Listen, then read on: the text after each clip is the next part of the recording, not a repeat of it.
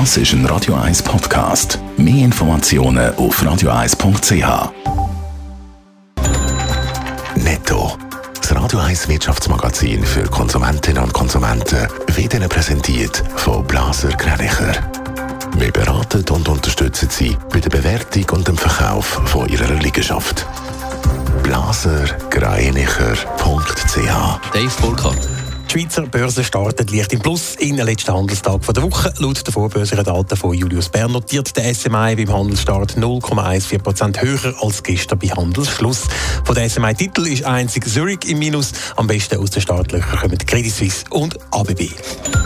Wegen mutmaßlicher Korruption und Geldwäscherei zahlt die Zürcher Privatbank Julius Baer der US-Justizbehörde fast 80 Millionen Franken.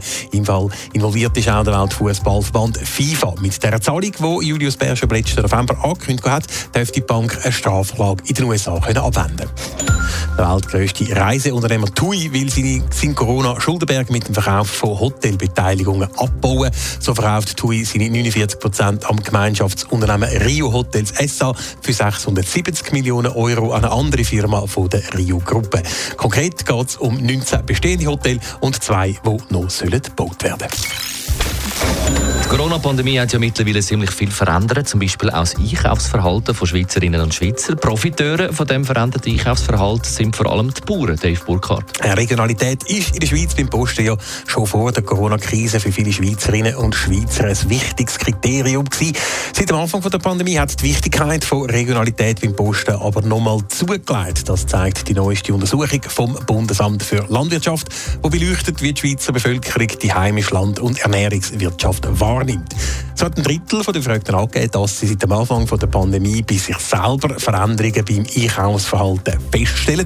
So wird mehr auf Schweizer Herkunft der Produkte geachtet, lokaler und auch gesünder postet und es werden die Heime mehr Vorräte angelegt. Außerdem hat auch noch jeder Vierte angegeben, dass er oder sie wegen Corona auch den Einkaufsort gewechselt hat. Also die Schweizer Landwirtschaft kann offenbar durchaus profitieren von der Krise, weil mehr Leute auf einheimische Produkte setzen. Ist die Kundschaft aber zufrieden?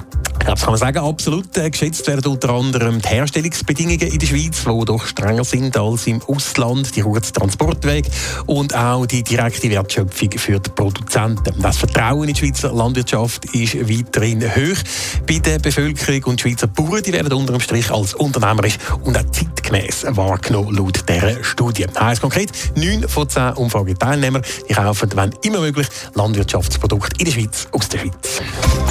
Netto, das Radio 1 Wirtschaftsmagazin für Konsumentinnen und Konsumenten.